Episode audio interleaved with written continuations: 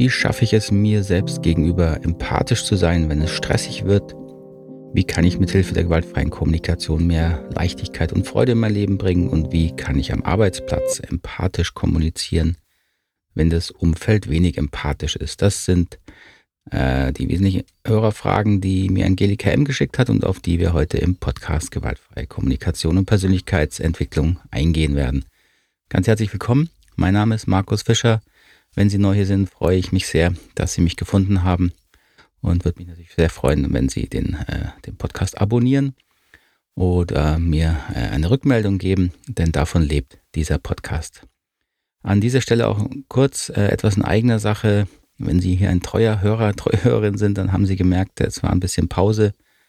Und das war äh, auch unter anderem natürlich Corona bedingt. Wenn Sie den Podcast viel, viel später hören, werden Sie sich vielleicht erinnern, das waren mal harte Zeiten. Hoffentlich, die wir auch wieder drüber hinwegkommen, aber das hat natürlich auch mich und uns ähm, ganz schön gebeutelt und ich war ähm, zum einen schon auch sehr damit beschäftigt, äh, mein Angebot, unsere Angebote äh, in die Online-Welt zu bringen, noch mehr als wir es eh schon machen.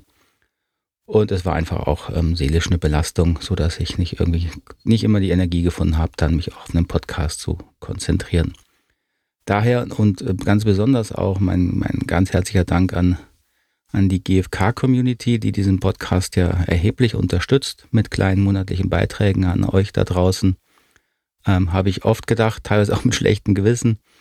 Ähm, möchte ich aber sagen, gerade in der Zeit war diese Unterstützung wichtig und es ist auch niemand abgesprungen. Also auch dafür ganz herzlichen Dank.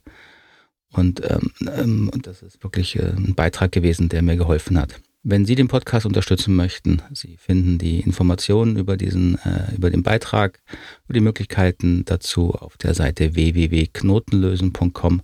Knotenlösen ein Wort mit oe.com. Aber jetzt auf zum Thema, auf zu den höheren Fragen. Wie gesagt, Angelika M. hat mir einige Fragen geschickt ähm, und die gehen wir jetzt mal nacheinander durch. Die erste Frage war die, das Thema, wie kann ich mir selbst gegenüber empathisch sein, wenn es stressig wird? Es ist natürlich ein bisschen schwierig, das so sehr allgemein zu beantworten, weil ich nicht ganz genau weiß, was heißt hier stressig werden und das ist natürlich ein bisschen schon ein Unterschied, je nachdem, welche Situation das ist. Aber ich werde mal versuchen, äh, eine allgemeine Richtung da reinzubringen. Also zum einen ist es wichtig, sich auch bewusst zu werden, was heißt denn hier äh, mit sich selbst empathisch zu sein. Ähm, das heißt, ich muss ein bisschen gucken, oder möchte Ihnen auch sagen, es hängt davon ab, wie verstehen Sie denn empathisch zu sein? Manchmal wird das eben so interpretiert, dass wenn man empathisch mit sich ist, dass man irgendwie immer ruhig ist und bei sich ist, ähm, nicht aufgeregt, nicht laut wird. Und das verstehe ich nicht darunter, wenn ich sage, ich bin mit mir empathisch. Äh, empathisch zu sein bedeutet in unserer Definition, dass ich mir soweit es geht, bewusst bleibe, was mit mir passiert. Und das kann auch sein, dass ich dabei wütend werde und ungeduldig und unruhig und, und, und. Das ist alles okay. Unempathisch wäre ich dann in meiner Definition halt in den Punkten, wo ich, wo sich, wo Gefühle entstehen, die ich erstmal nicht verstehe, die ich dann auch überhaupt nicht in den Griff kriege. Und da hilft es dann natürlich genauer hinzuschauen. Da kommen wir gleich noch zu. Aber das ist halt wichtig, empathisch zu sein bedeutet nicht, ähm, dass man entspannt ist oder ruhig ist.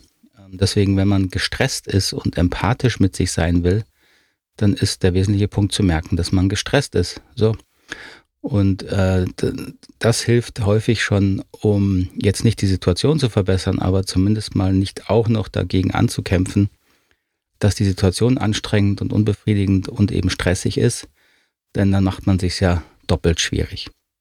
Es ist ja grundsätzlich nicht unser Ansatz, dass Sie ähm, dass die gewaltfreie Kommunikation dazu dient, dass sie in aktuellen Situationen sich dann irgendwie krampfhaft bemühen, sich anders zu verhalten, sich ähm, und sei es auch nur dann sich einzureden, dass man ja ganz entspannt ist, obwohl man eben nicht entspannt ist, sondern eben gestresst ist. Das funktioniert einfach nicht.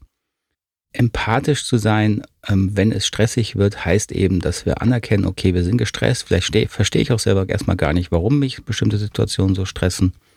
Aber ich nehme wahr, dass ich gestresst bin und dann kann ich gucken, ob ich, ähm, ob es sinnvoll und notwendig ist, ähm, besser zu verstehen, was mich an den, diesen Situationen so stresst und ob ich daran etwas verändern will oder muss. Und das ist natürlich manchmal der Fall, weil wenn es öfter auftritt, ähm, dass mich bestimmte Situationen zu sehr stressen. Also beispielsweise, wenn ich, wenn ich viel äh, Spiele reden halten muss und es mich wahnsinnig stresst, vor Publikum zu gehen, dann wäre es natürlich sinnvoll, das mal anzuschauen.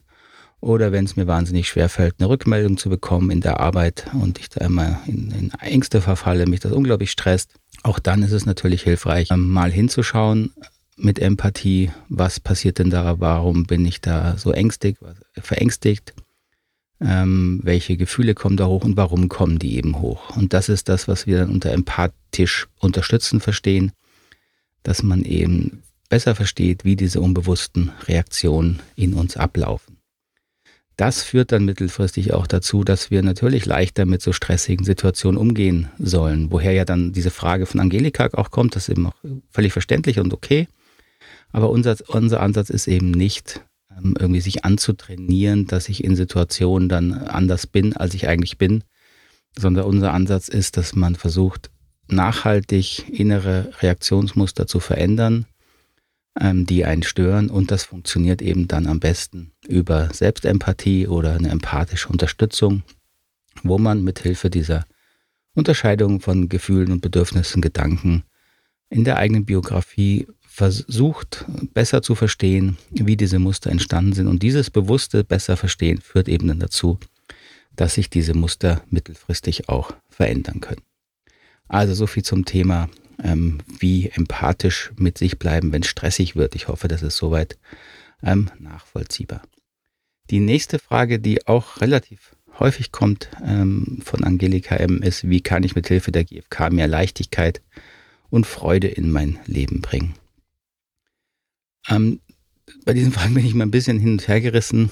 Ähm, zum einen, weil es was berührt, wo ich die klare äh, Aussage auch habe und Haltung habe, die gewaltfreie Kommunikation hat nicht das Ziel oder es ist nicht das, das endgültige Ziel. Ich soll, möchte jetzt immer Leichtigkeit und Freude haben oder immer mehr erleben. Warum nicht? Weil so das Leben einfach nicht funktioniert. Wir werden alle vor Herausforderungen gestellt, erleiden Schicksalsschläge, werden krank, haben Verluste äh, die natürlich alles andere als Leichtigkeit und Freude in mein Leben bringen. Und das gehört aber genauso dazu. Und für uns dient die gewaltfreie Kommunikation dann dazu, sich selbst äh, unterstützen zu können, mit sich selbst so umgehen zu können, dass ich mit diesen Schicksalsschlägen und Themen ähm, leben kann, weiterleben kann und hoffentlich auch irgendwann einen Weg finde, gut damit leben zu können. Aber dieser Weg ist eben ein Weg, und das ist jetzt kein, ähm, aha, jetzt mache ich das heute so und dann äh, schaue ich völlig anders auf so Situationen und schwuppsdiwupps bin ich glücklich und leicht. Das ist überhaupt nicht das Ziel und ich glaube auch nicht, dass es funktioniert. Ich glaube nicht, dass es irgendeine Methode gibt, ähm, die da so, so einen Schalter umlegen kann. Also das erste wäre ja mal, um auf die Frage noch ein bisschen genauer einzugehen, wenn ich, wenn ich mehr Freude in meinem Leben haben will, ist ja erstmal simpel das zu tun, was mir mehr Freude macht. Und wenn ich das nicht schaffe, hinzugucken, was hindert mich daran? Also wo muss ich vielleicht öfter Nein sagen? Wo muss ich mehr nach mir gucken? Und warum traue ich mich nicht? Und das ist ja sehr wieder allgemein auch unser Ansatz, nicht zu gucken, ähm, wie kann ich jetzt möglichst schnell meine Bedürfnisse erfüllen, sondern zu verstehen, was, wie hindere ich mich auch selber daran. Denn unser Organismus versucht natürlich immer seine Bedürfnisse zu erfüllen, aber wir haben sehr viel Muster gelernt, ähm, wo wir da über uns selber auch hinweggehen und uns selber nicht ernst nehmen, uns nicht trauen, ehrlich zu sein und so weiter. Und an diesen Themen, wenn man arbeitet, dann denke ich, fällt es einem auch leichter, dann Entscheidungen zu treffen, die dann hoffentlich auch äh, mehr Freude bringen. Ja, also wo fällt es mir denn schwer, zu eigenen Wünschen zu stehen? Wovor habe ich dann Angst, dass andere mich bewerten? Ähm, und warum habe ich Angst, dass sie mich bewerten? Und was passiert da in mir? Und welche Bedürfnisse sind da bedroht? Und wenn man das besser versteht, dann findet man häufig natürlich konkrete Wege, auch wie man sich schöner machen kann, leichter machen kann im Leben.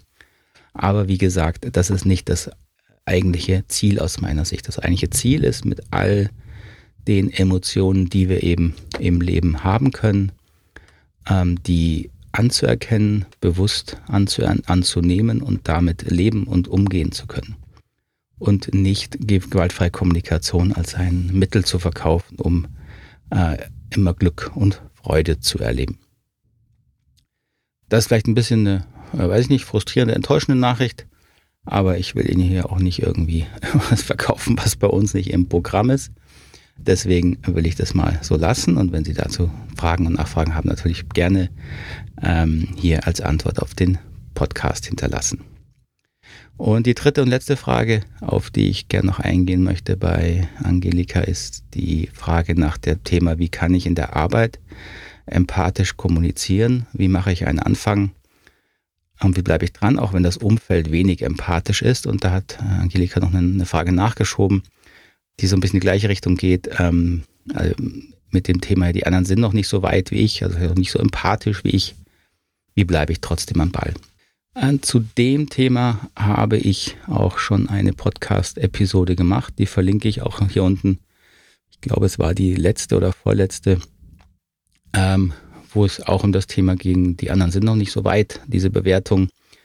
Und wo ich eben klar mache, dass das im Grunde nur eine andere Bewertung ist, die aus meiner eigenen Bedürftigkeit heraus folgt und es eben wenig Sinn macht, jetzt zu behaupten, aha, ich bin durch das Wissen der gewaltfreien Kommunikation jetzt sehr viel weiter. Ähm, und was soll ich jetzt mit den anderen machen, ja, wenn die nicht hinterherkommen? Das gilt natürlich auch auf das Thema, ähm, was hier Angelika anspricht, wie kann ich in der Arbeit empathisch kommunizieren?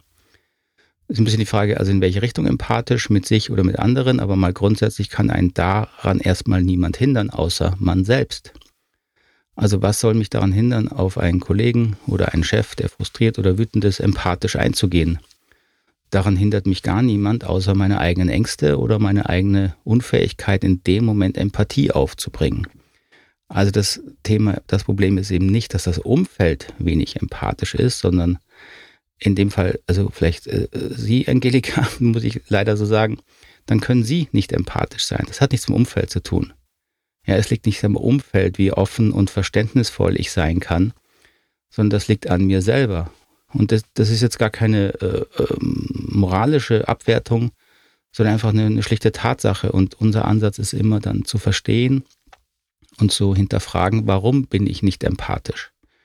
Also auch da wieder nicht so tun, als sei alles gar nicht so, wie es ist, sondern ehrlich hinzugucken und zu sagen, ja, ich kann halt in dem, mit dem Chef will ich nicht empathisch sein, kann ich nicht empathisch sein, weil, weil ich, ja, weil ich da Bewertungen habe, weil ich äh, Ängste habe, ähm, weil, weil der Stress in mir auslöst und dann bewusst zu werden, was, woher diese Gefühle kommen, führen einen immer dahin, dass ich verstehe, aha, meine eigenen Gefühle haben eben nichts mit diesem Chef zu tun. Das ist der Auslöser für die Gefühle, aber er ist nicht die Ursache dieser Ängste und Vorbehalte, die da in mir entstehen, sondern diese Ängste und Vorbehalte ähm, produziere ich selber aufgrund meiner biografischen Erfahrungen. Das ist der Prozess, der in der Selbstempathie ähm, eben stattfindet und wo ich dann klarer und bewusster werde, warum es mir eben schwerfällt, in der Arbeit empathisch zu kommunizieren. Und dann kann ich schauen, ob es äh, mir wichtig und wertvoll genug ist, ähm, daran mit mir und an mir zu arbeiten. Und die Erfahrung zeigt, dass das äh, funktioniert. Natürlich kann man empathischer reagieren, aber es ist ein bisschen Arbeit. Wie gesagt, auf das Thema bin ich im, im vorletzten Podcast eingegangen. Ich habe gerade nachgeguckt, der hat den Titel ähm, Der versteht mich einfach nicht. Da bin ich nochmal ähm, vertieft darauf eingegangen. Was steht hinter diesem Urteil? Die anderen sind nicht so weit wie ich und wie kann ich damit sinnvoll umgehen. Also wenn Sie das nochmal interessiert, gerne da nochmal nachhören. Soweit heute in aller Kürze erstmal also zu den Hörerfragen. Ich hoffe, das war soweit nachvollziehbar. Sonst gerne, wie gesagt, nachfragen, mir schreiben auf WhatsApp oder E-Mail. Sie finden alle Kontaktdaten auf der Seite www.knotenlösen.com. Und an der Stelle kurz noch der Hinweis, jetzt ähm, fangen ja langsam auch die Seminare wieder an. Wir dürfen wieder auch mit öffentlichen Seminaren äh, arbeiten. Und äh, Anfang Juli startet unsere nächste ähm, GFK-Ausbildung. So, wenn Sie da Interesse haben, gucken Sie gerne auch auf der Homepage. Ähm, würde mich natürlich freuen, wenn ich Sie da begrüßen darf. Und wenn Sie Fragen haben, gerne einfach mich direkt anrufen. Dann wünsche ich erstmal noch einen schönen Tag. Ich hoffe, Ihnen geht's gut soweit. Bleiben Sie gesund und munter. Bis dahin, alles Gute. Tschüss, Ade.